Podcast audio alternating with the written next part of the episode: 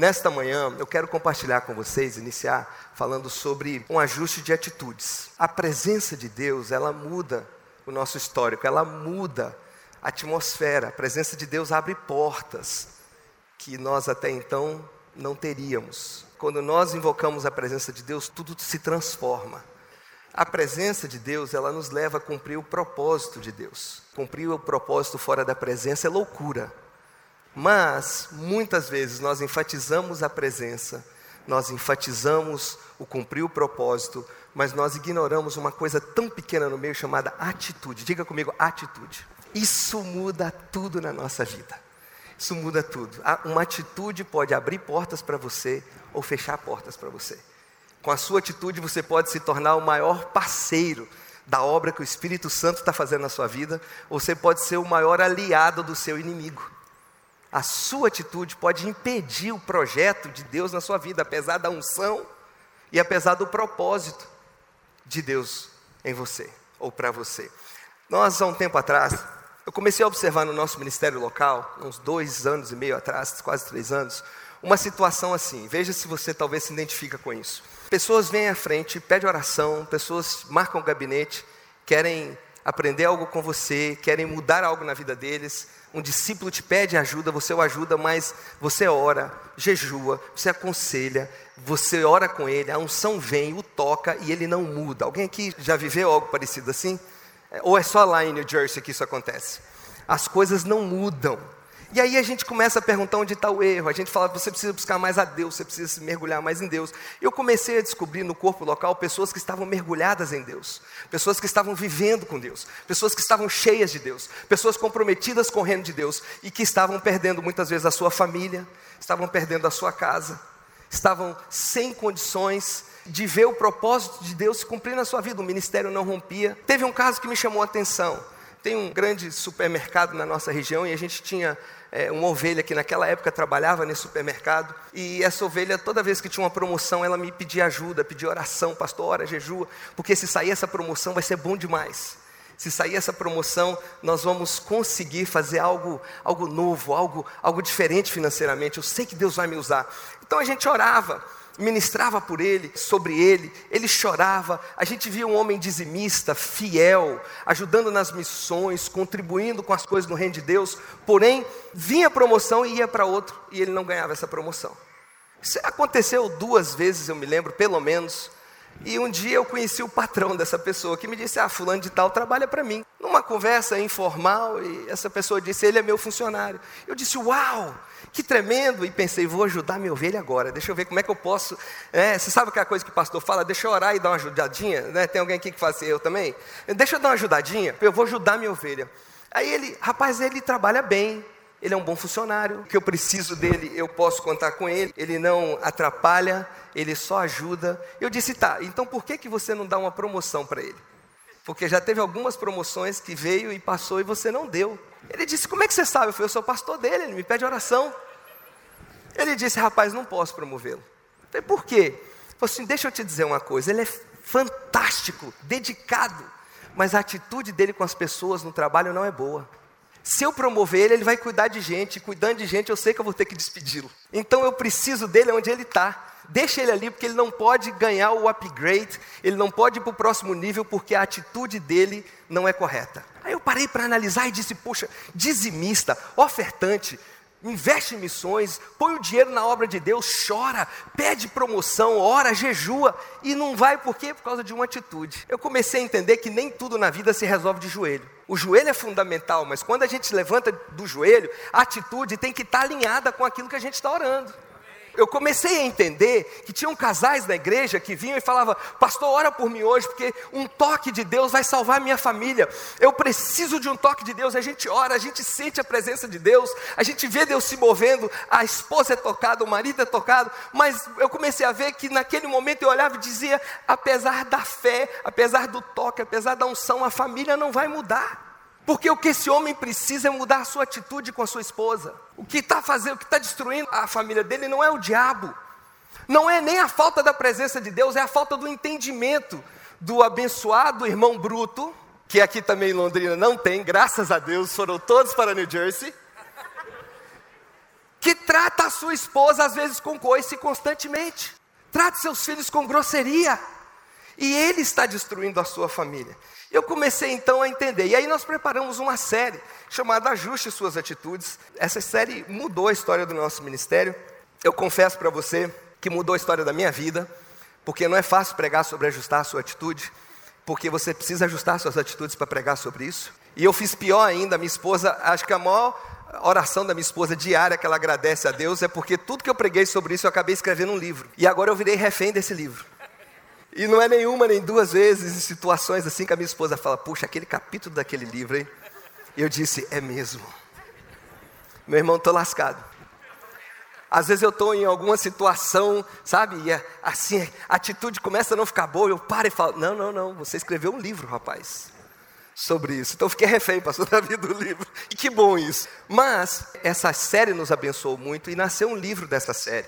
É, é um livro extremamente simples do meu esboço foi transformado em livro. E eu vou estar ministrando hoje o primeiro e o segundo capítulo, parte do primeiro, metade do segundo para vocês hoje.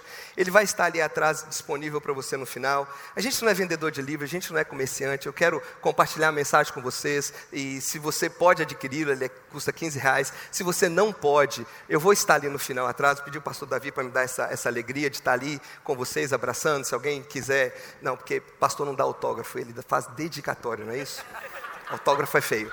Se você quiser uma dedicatória, eu vou estar ali atrás. E se você não pode levar esse livro, talvez você está aqui hoje e fala, pastor, realmente não tem condições. Eu vim com o dinheiro do ônibus, eu não tenho condições, mas eu gostaria.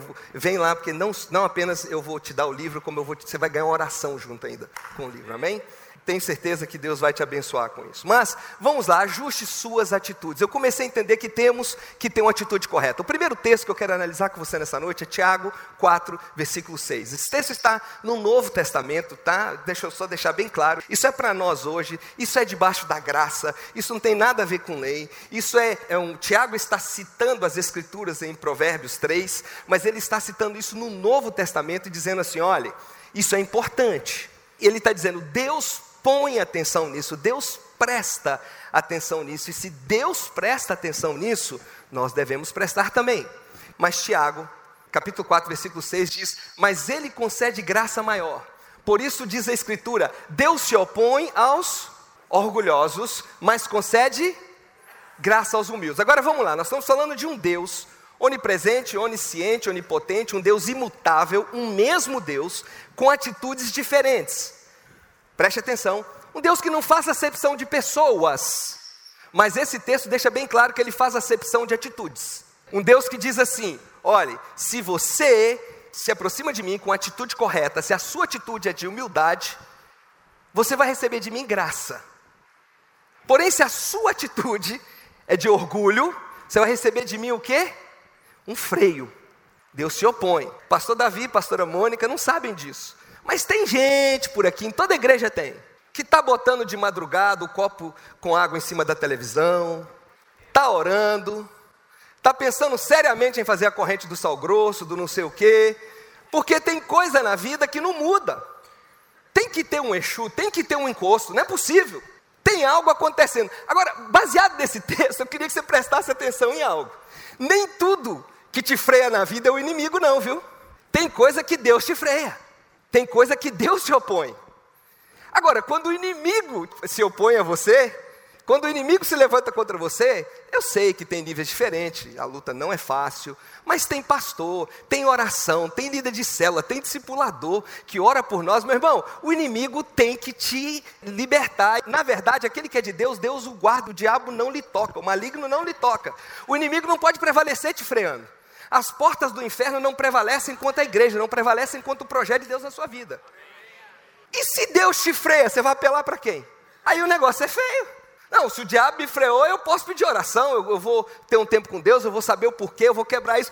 E quando é Deus que põe a, a mão na testa e diz, não vai, como diz lá na minha amada Minas Gerais, gradei não, gradei não, você vai ficar aqui, você vai ficar parado.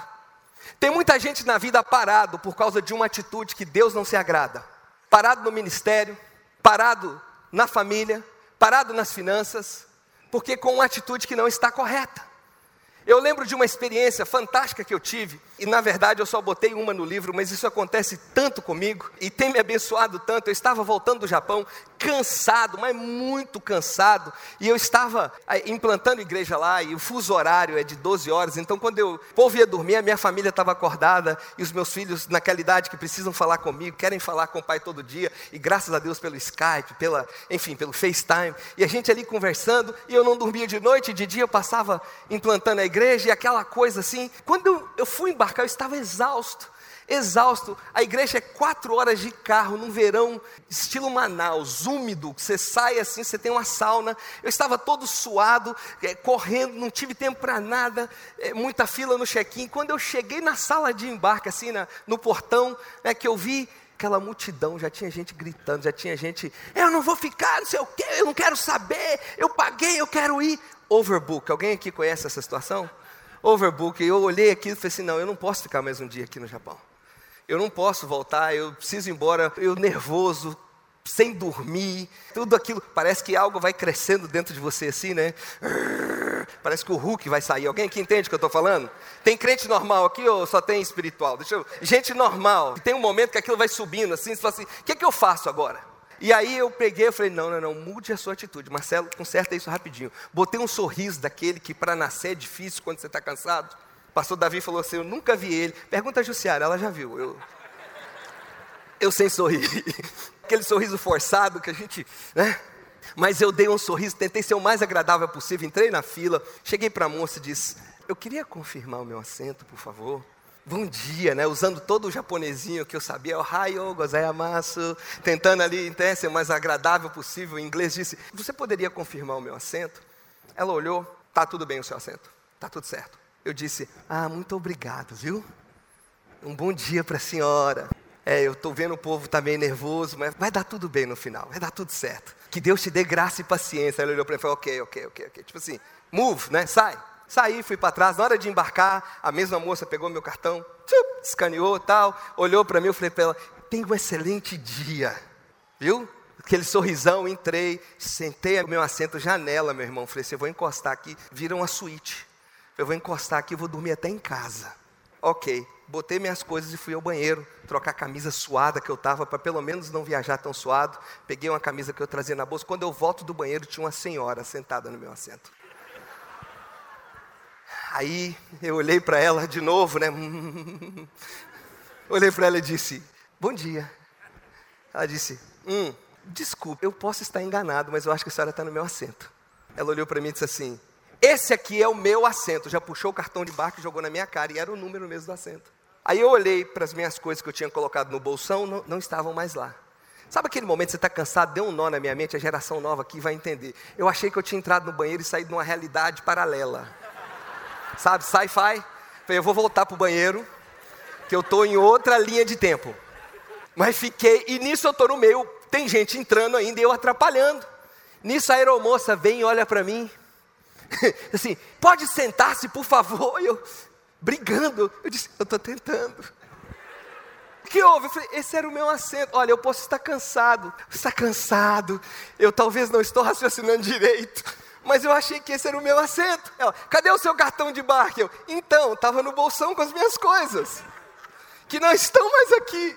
Ela olhou e fez assim, o senhor espere aqui. Eu falei, tá, claro. Ela, saiu pedindo licença para todo mundo, foi para lá com a cara feia. Daqui a pouco ela vem e joga na minha mão assim um, um papel e diz: Vai para o seu assento, por favor, que esse não é o seu assento. Quando eu olhei, era 3A, estava escrito. Quem voa internacional sabe o que acabou de acontecer aqui, quem vai, faz voos internacionais. A cadeira de 1 a 10, de 1 a 12, de 1 a 15 é primeira classe. Eu vi lá 3A. Quando eu vi 3A, eu quase começo a falar em língua naquele momento ali. Messesse, Senhor, obrigado, obrigado. E aí eu fui andando para olhei para a senhora, falei, tenha um bom dia, Deus te abençoe. Desfrute do assento.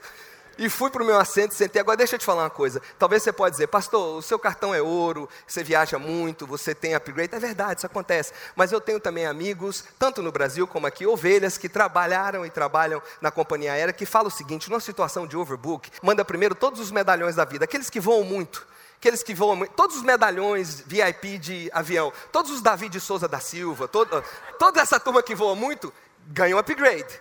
Depois, o que, que eles fazem? Aquele casal simpático, que está de lua de mel, aquele casal de velhinho. Gente, aí o critério é nosso. Porque tem overbook, a gente tem que mandar a gente para a primeira classe, para não deixar para trás, para encher o máximo o avião. O critério é nosso e nós que decidimos. E eu tenho certeza absoluta que o sorriso lá atrás abre portas para esse upgrade. E já aconteceu tantas vezes.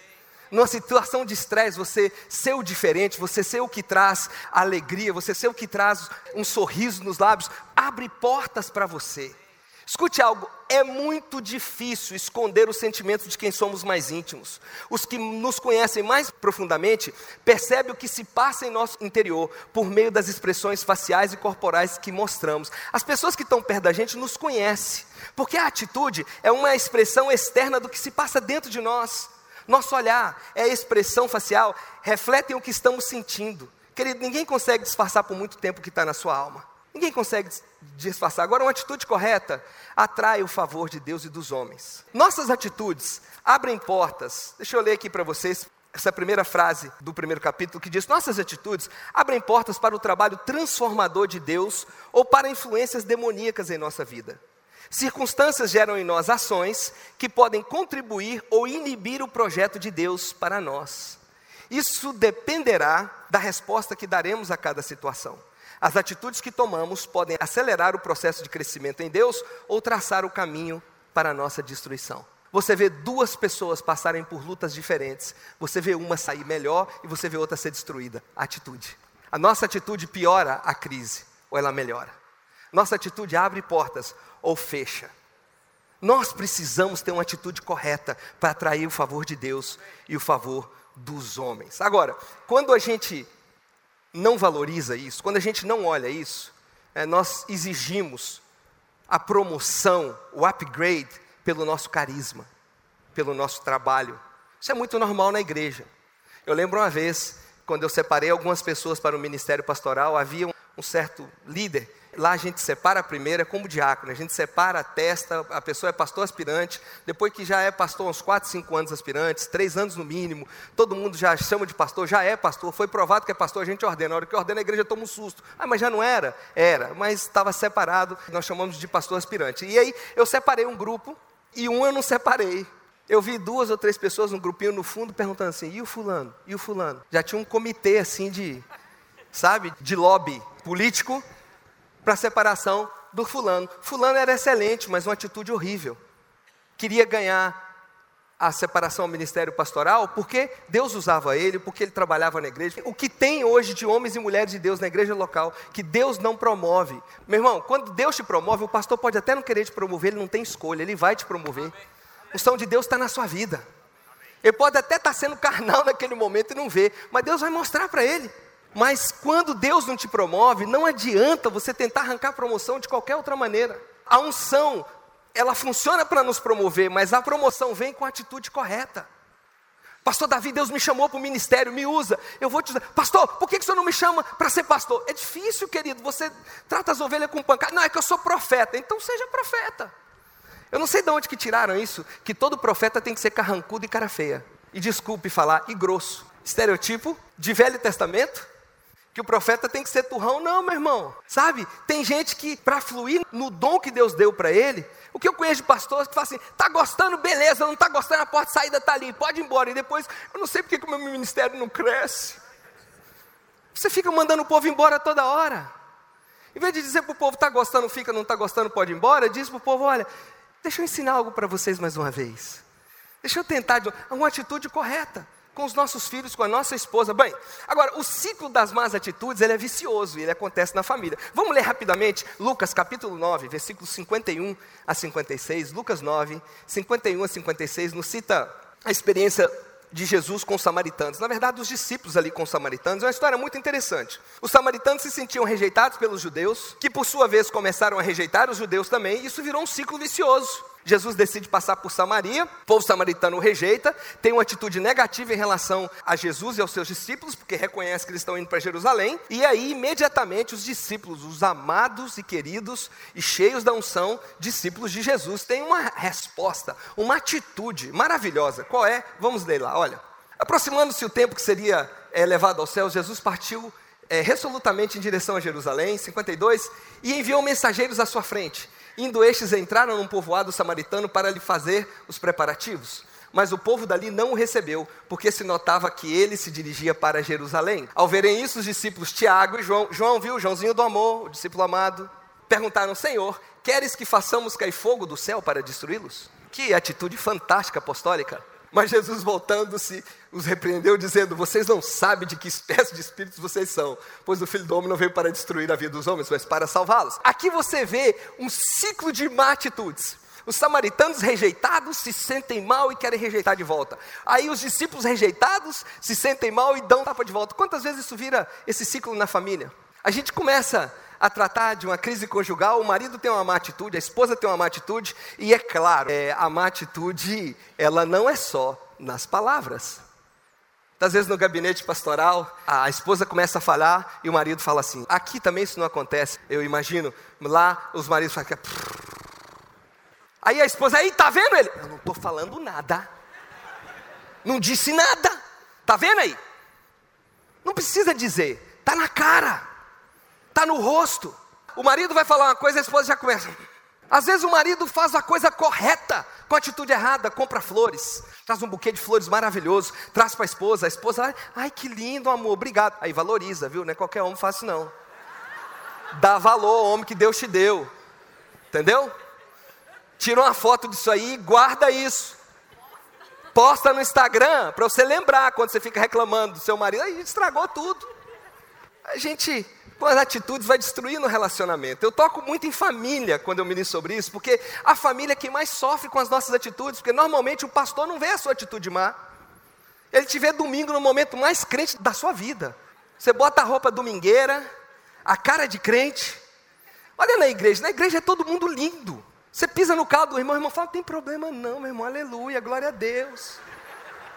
É a família que sofre com as más atitudes. É, a mulher casa com o príncipe encantado, sonha com o príncipe chegando em casa, descendo do cavalo branco. Algo aconteceu em algum local que o príncipe nunca mais chega em casa, só chega o cavalo todo dia.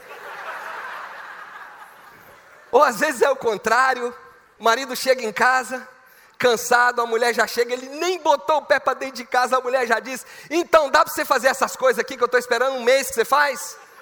Você tem algum amigo homem para vir aqui em casa para consertar isso aqui? Algum homem que você conhece? para vir resolver isso aqui em casa?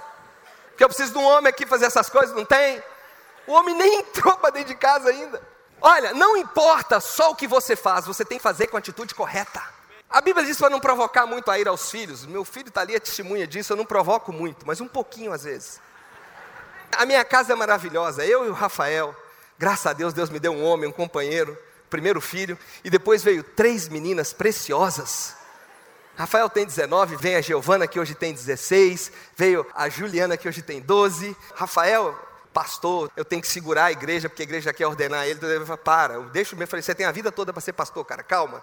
Ah, hoje você vai, seja um líder de jovens, não tem pressa. Ele está, meu amigo do ministério, a Giovana, de 16 anos, é artista, é almática, pensa num drama.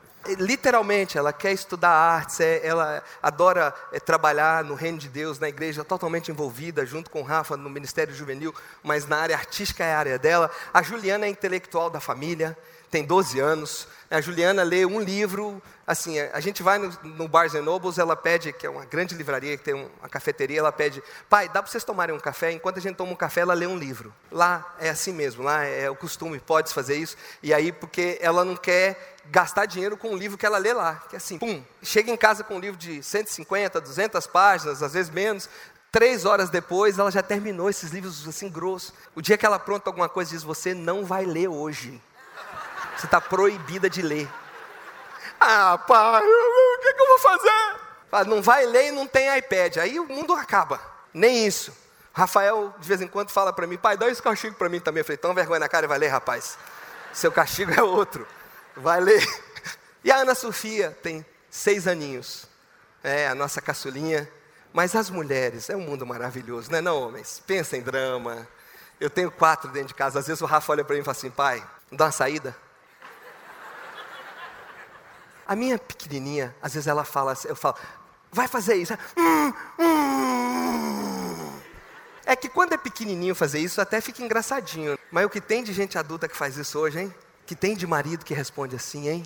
Lá em New Jersey. esposas, né?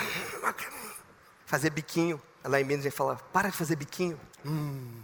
hum não, Ana Sofia, volta aqui. Hum, ok, pai, ok, não, volta aqui. Volta aqui, volta aqui. Não é só fazer, é fazer com a atitude correta. Hum, sorriso de Miss na cara. Sorriso de Miss. Sorriso direito, eu quero ver um sorriso direito. Agora vai andando passarela. É o que eu disse. Às vezes eu provoco a ida só um pouquinho. Por favor, lá, peço perdão.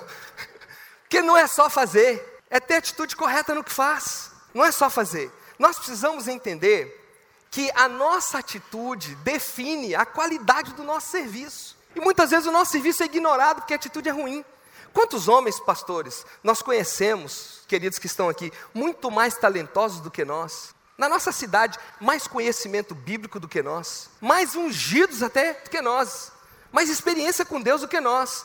Só que a atitude má deles freia o ministério deles. E você vê, às vezes, Deus te usando, e você vê a pessoa parada, porque uma má atitude. Isso acontece em todas as áreas da vida. John Maxwell diz assim: a atitude é o bibliotecário do nosso passado, o palestrante do nosso presente e o profeta do nosso futuro. Minhas atitudes dependem da minha escolha. Eu escolho as minhas atitudes. Você não é vítima da sua vida e por isso você tem atitude ruim. Tem gente que leva isso a vida toda. Uma vez eu encontrei um rapaz após um culto em um determinado local que falou: Pastor, eu preciso te contar a minha vida. Você pregou hoje é a minha vida. Eu disse: Ok. Ele disse: Olha só, quando meu pai conheceu minha mãe, eu falei: Isso, isso vai longe. A pessoa, para contar a vida dele, já conta, já achou uma razão para explicar o sofrimento dele desde quando o pai conheceu a mãe. Alguns dois ou três minutos depois ele tinha nascido. Quando deu cinco minutos era o aniversário de três ou quatro anos dele. Eu disse: para. Mas pense em algo recitado, em algo ensaiado, em algo que a pessoa já sabe de cor, que já citou aquilo, é um script de novela. Eu falei: para, meu irmão. Ele falou: por quê, pastor? Eu falei: nem eu, nem ninguém mais. Não é porque eu, eu tenho tempo para te ouvir. Mas o que Deus está colocando no meu coração é o seguinte: nem eu, nem ninguém mais precisa ouvir essa história sua. Está na hora de você de decidir a não ser mais vítima do seu passado a não justificar hoje as suas más atitudes por algo que seu pai fez quando conheceu sua mãe. Você nem existia ainda, nem no ventre da sua mãe, por algo que aconteceu no seu aniversário de 3, 4 anos e durante o nascimento.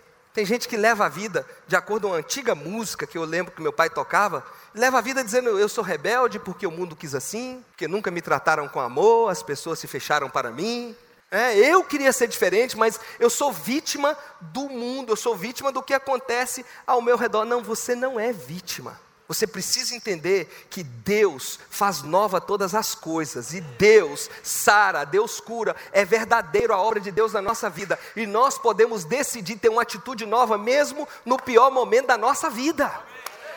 Amém? A vida nova com Deus. Você não é refém do seu passado, do seu histórico, da sua vida. Ah, pastor, mas você não sabe o meu passado. Quer competir? Quer sentar e, e dizer lá em Minas, como a gente diz, chorar as pitanga? Quer saber desde quando eu nasci em Governador Valadares, perdi meu pai com 11 anos, fui para os Estados Unidos com 16, um país que eu não queria ir. Eu tive chance na escola de estudar francês e inglês na quinta e sexta série. Eu dizia, não quero nem aprender inglês, eu quero aprender francês, que hoje não me serve para nada mas eu não queria ir para os Estados Unidos. Cheguei lá bravo, disse: Eu vou trabalhar aqui, quando eu tiver 18 anos, eu volto para o Brasil, compro uma moto. Não queria sair dos meus amigos, estava desviado de Deus. Mas ali Deus me pegou, ali Deus me encontrou de novo. E mesmo você quer saber das experiências de um menino imigrante, primeira geração, que levanta uma família de quatro filhos nos Estados Unidos, que planta uma igreja em sua casa. Você quer saber os sofrimentos que eu vivi com imigrante, que os pastores aqui nem sonham com o que a gente vive lá? Você cuida de uma família, daqui a dois, três anos ela vai embora, você cuida de outra, vai embora, você cuida de outra, vai embora. Por acaso isso mudou no nosso ministério hoje? Nós temos família de 17 anos com a gente, que os filhos estão crescendo junto com o Rafael. Mudou, Deus deu graça. Mas a maioria dos pastores ali, como sofrem? Você quer competir, crise na vida? Meu irmão, essa pessoa que está do seu lado, com essa carinha de anjo, só olha para ele, olha que cara lindo, olha que coisa maravilhosa. Diga para ele, meu irmão, com todo respeito, assim, meu irmão, você é lindão. Aí, diga para ele, coisa linda. Coisa linda. Deus fez, olha, esse sorriso aí é de Deus. Isso é restauração de Deus, é projeto de Deus. Agora, você não conhece a história dele, não. Você acha que você sofreu muito na vida? Talvez você se surpreende com o que Deus já fez na vida dessa pessoa do seu lado aí. Não se iluda pelo que você está vendo hoje. Cada pessoa tem uma carga, tem uma bagagem, tem um tempo difícil na vida. E nós não podemos deixar isso nos prender. Nem as circunstâncias ruins do passado, nem do presente podem justificar as nossas más atitudes hoje. Nós precisamos prestar atenção nisso, dizer, sabe o que? Eu estou buscando espiritual, eu estou buscando é, o prático, mas eu não estou alinhando a minha atitude para ser uma avenida que funciona entre o espiritual e o propósito de Deus na minha vida. A sua atitude é uma avenida aonde te leva para o projeto de Deus ou te distancia do projeto de Deus. Onde salva a sua família ou destrói a sua família. No meio de uma crise você pode ter boas atitudes. Davi nos ensina isso. Eu amo Davi. Davi é meu personagem favorito na Bíblia. Sou apaixonado pela história de Davi. Tem um momento na vida de Davi. Davi escreveu salmos maravilhosos. Davi, uau, que líder tremendo. Davi, deixa eu te dizer uma coisa. Davi é o único homem da Bíblia que Deus falou para ele fazer, ele fez. Os termos que Deus falou, Davi, você vai conquistar daqui até aqui, daqui até aqui. O que o projeto de Deus para ele, ele fez ele cumpriu todo o projeto de Deus. Agora abre parênteses, não apenas o projeto de Deus, ele cumpriu todo o projeto de Deus e fez um monte de besteira. Mas ele poderia, semelhante a Jesus, que cumpriu todo o projeto de Deus e só o projeto de Deus, Davi ao morrer é o único homem na Bíblia que eu conheço que poderia dizer: Senhor, o que o Senhor me deu para fazer está consumado, eu fiz. Também pequei, fiz tudo de errado que eu tinha que fazer, mas o teu projeto eu fiz.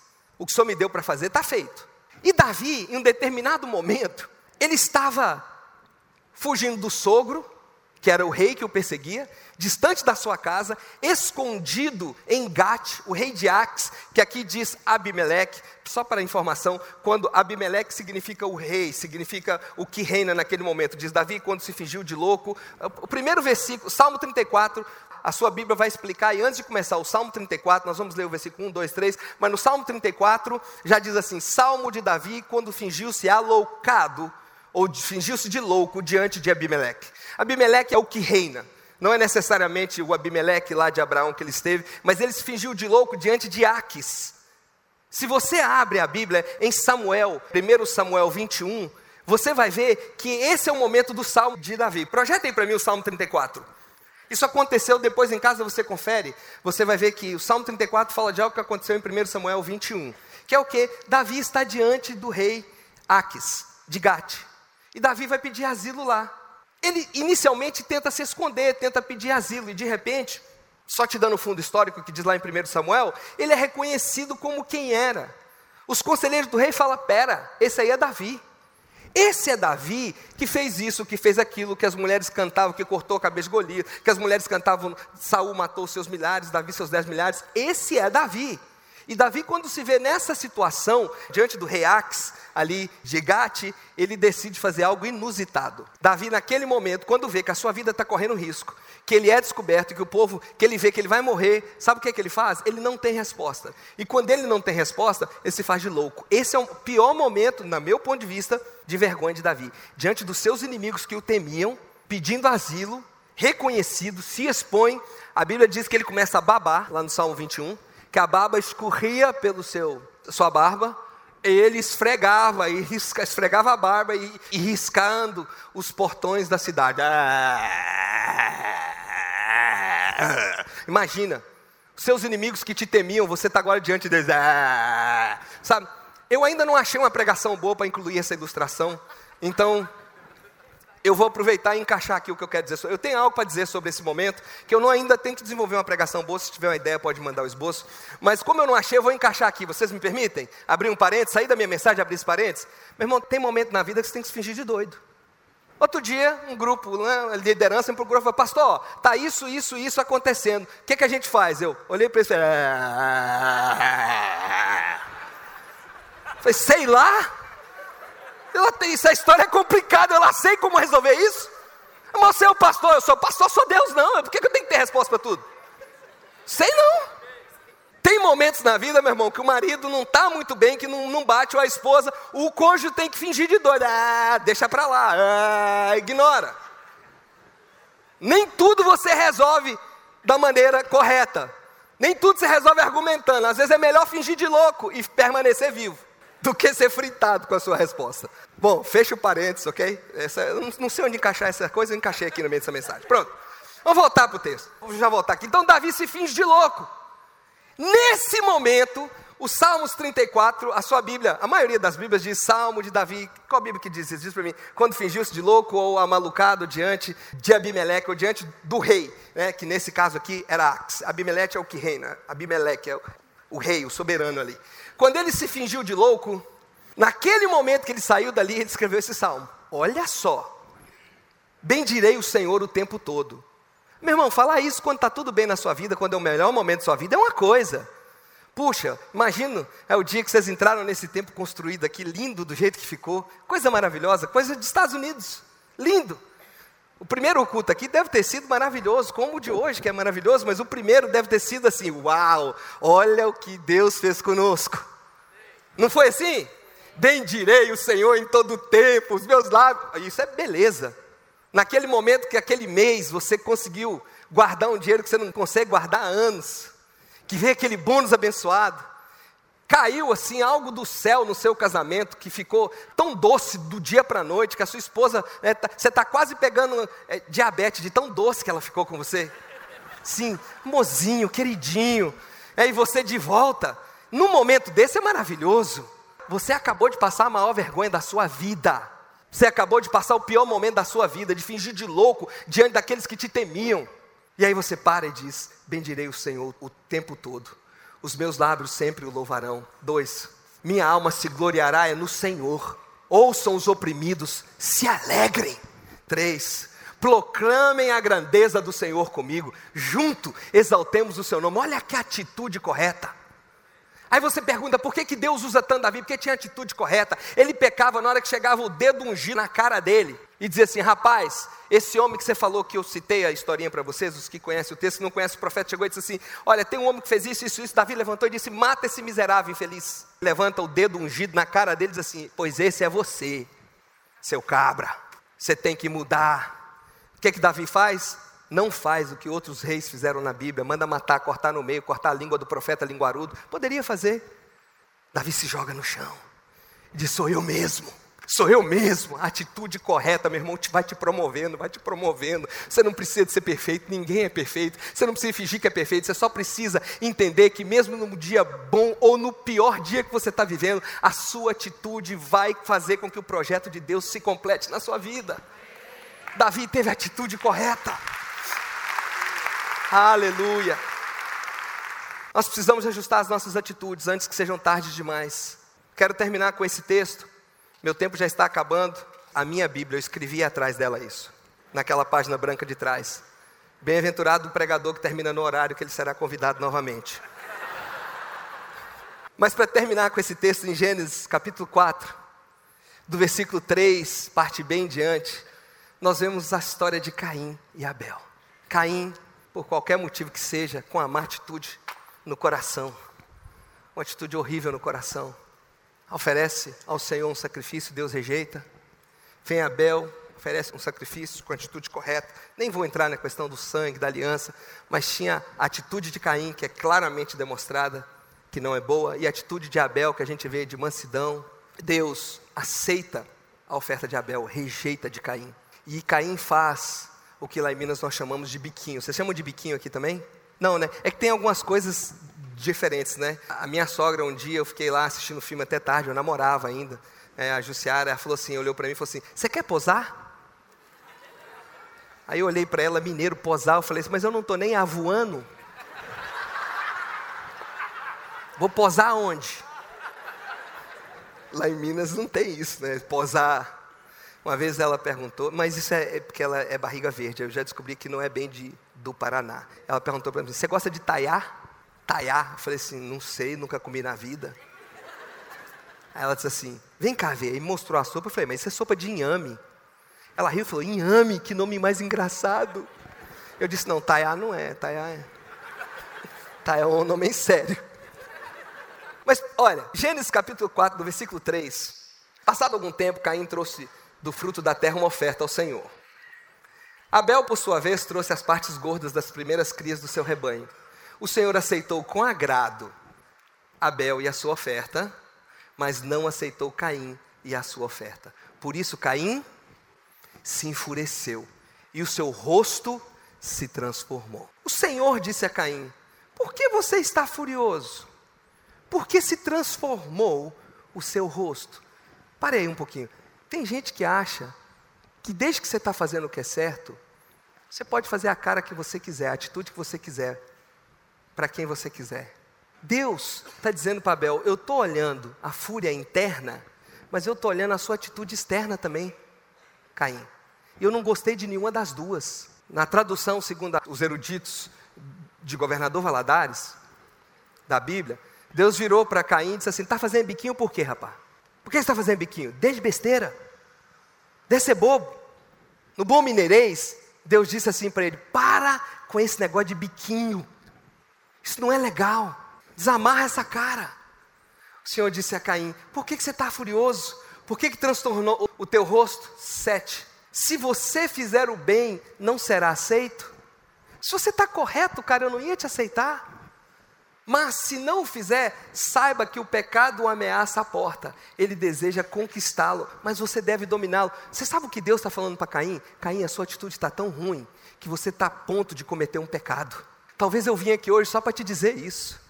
Você está a ponto de perder sua família, o seu trabalho, está a ponto de pecar, está a ponto de cair por causa da sua atitude.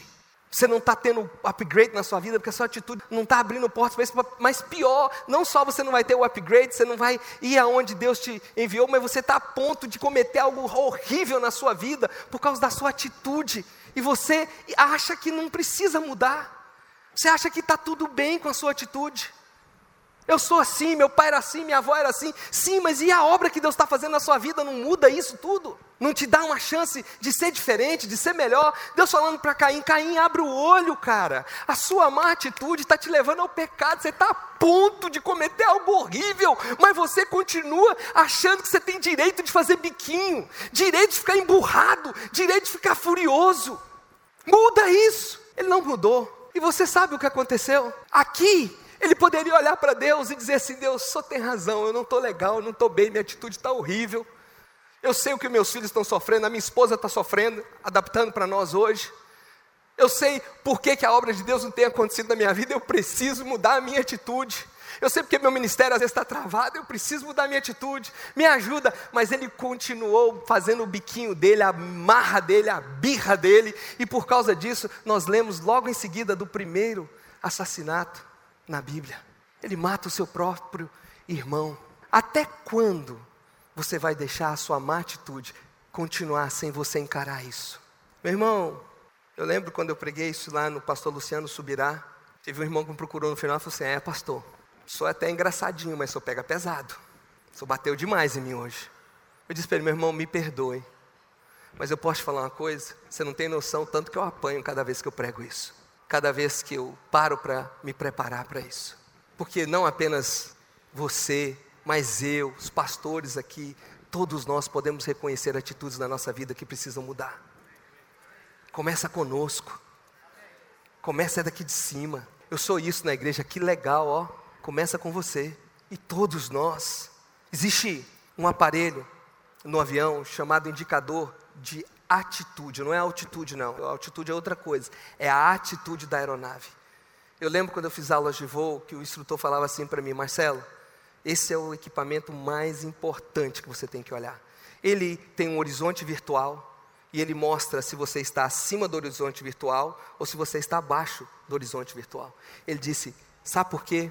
Porque você pode estar voando baixo. Se você está acima, você vai subir. Não se preocupe mas você pode estar na maior altitude da sua vida. Você pode estar voando a maior altitude que a aeronave que você voa permite. Mas se o seu o indicador de atitude for abaixo do horizonte, você vai beijar o chão mais cedo ou mais tarde. O que muita gente não presta atenção é isso, porque acha que mesmo vivendo o melhor momento da sua vida, ele pode ter uma atitude errada, uma má atitude, porque ele está muito bem. Quem está muito bem e tem atitude errada, pode ter certeza vai beijar o chão. Quantas vezes nós já vimos esse filme? Ministérios lindos com atitude errada, homens ricos com a má atitude, pessoas que prosperaram e têm uma má atitude e depois caem. Se a sua atitude está abaixo do horizonte virtual da palavra de Deus, do que Deus te diz para viver, meu irmão, o chão está te esperando. Hoje é dia da gente corrigir isso. Posso ouvir um amém? Hoje é dia da gente pedir ao Espírito Santo para nos ajudar a fazer uma análise correta de nós mesmos.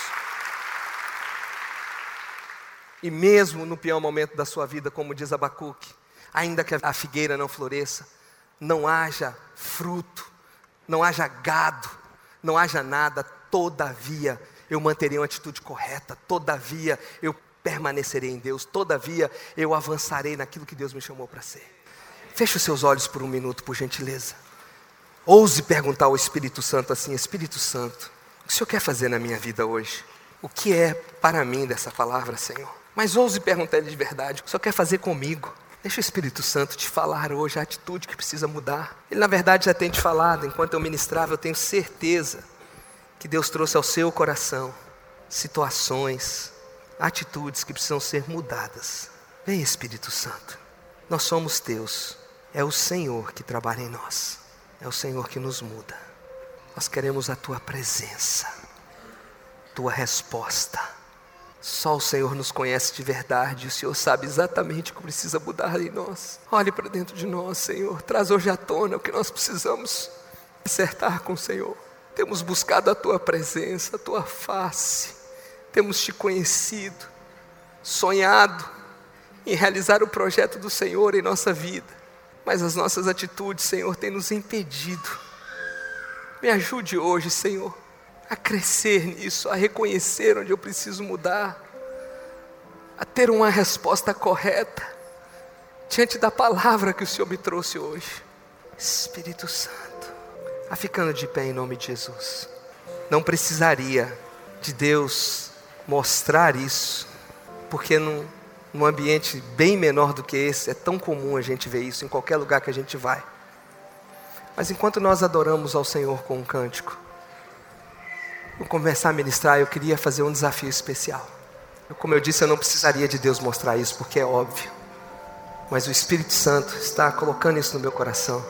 Há pessoas aqui hoje, maridos, esposas, estão destruindo sua casa por causa da sua atitude. E Deus me trouxe aqui hoje para te dizer: você não precisa esperar até a última consequência, até as coisas piorar. Eu quero te fazer um desafio. Marido, você que é o homem da casa, se você reconhece que seu casamento, sua família, talvez você está sentado do lado dos seus filhos, você reconhece que precisa mudar a atitude. Tome a mão da sua esposa, dos seus filhos. Eu gostaria de te convidar para vir ao altar. Queria que você viesse aqui, se você pode, do meio aqui para minha, para a sua esquerda. Dê a mão para sua esposa e diz: Amor, hoje nós vamos consertar isso. Hoje Deus vai mudar a nossa história. Hoje eu entendo que isso é de Deus na minha vida. Deus trouxe esse mineirinho aqui para me dizer que, que eu não preciso deixar isso destruir a minha família. Nós vamos resolver isso hoje. Eu queria que os casais viessem aqui e sei que tem pessoas, solteiros, homens de Deus, mulheres de Deus, que não é sobre a sua família, mas você reconhece que também precisa de mudança. Essa palavra foi para você. Corra aqui na frente, fique aqui à sua direita enquanto nós adoramos ao Senhor. Nós vamos orar por vocês. Mas venha ao altar para receber isso hoje. Venha ao altar para se aquebrantar diante de Deus. Venha ao altar para dizer: Deus, eu não posso sair daqui com a mesma atitude. Deus, eu não posso permitir que a minha família seja destruída, que o upgrade de Deus na minha vida seja barrado, que eu nunca alcance o propósito como eu tenho sentido isso, e hoje eu entendo que não é espiritual, não é apenas isso, eu preciso mudar. Vem e se rasga diante do teu Deus. Vem, rompa, rasga o seu coração.